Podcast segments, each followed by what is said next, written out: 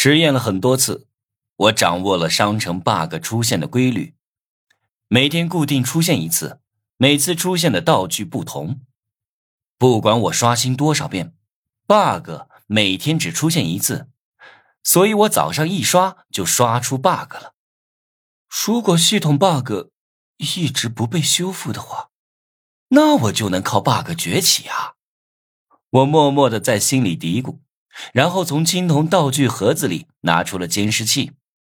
隐形监视器，使用后能隐形跟随目标，把监视到的画面传回手机，持续一天。这玩意可是好东西，嘿嘿嘿嘿！有了它，我就能监视程序。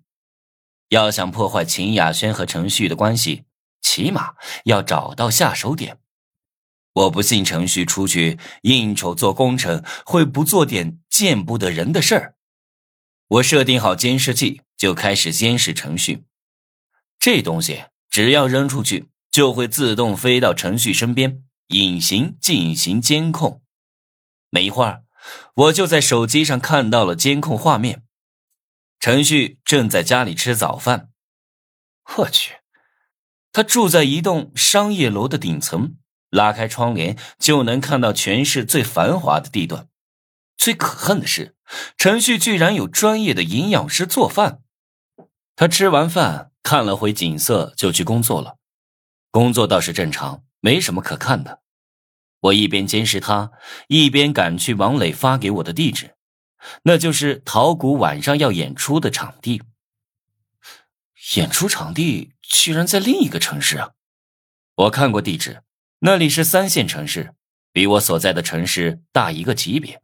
好在两个城市只有五十公里的路程，我打车过去，半小时就到了。在出租车上，我顺手查看了第二个任务：主线任务二，让秦雅轩想着你自卫，限时三天。我去，这么难！我惊得差点把手机摔了。让我跟秦雅轩爱的鼓掌。难度都没有这个任务大。就算游戏道具再厉害，也很难控制秦雅轩的想法，让他想着我自卫，怎么可能完成啊？我愁眉苦脸的看着车外发呆。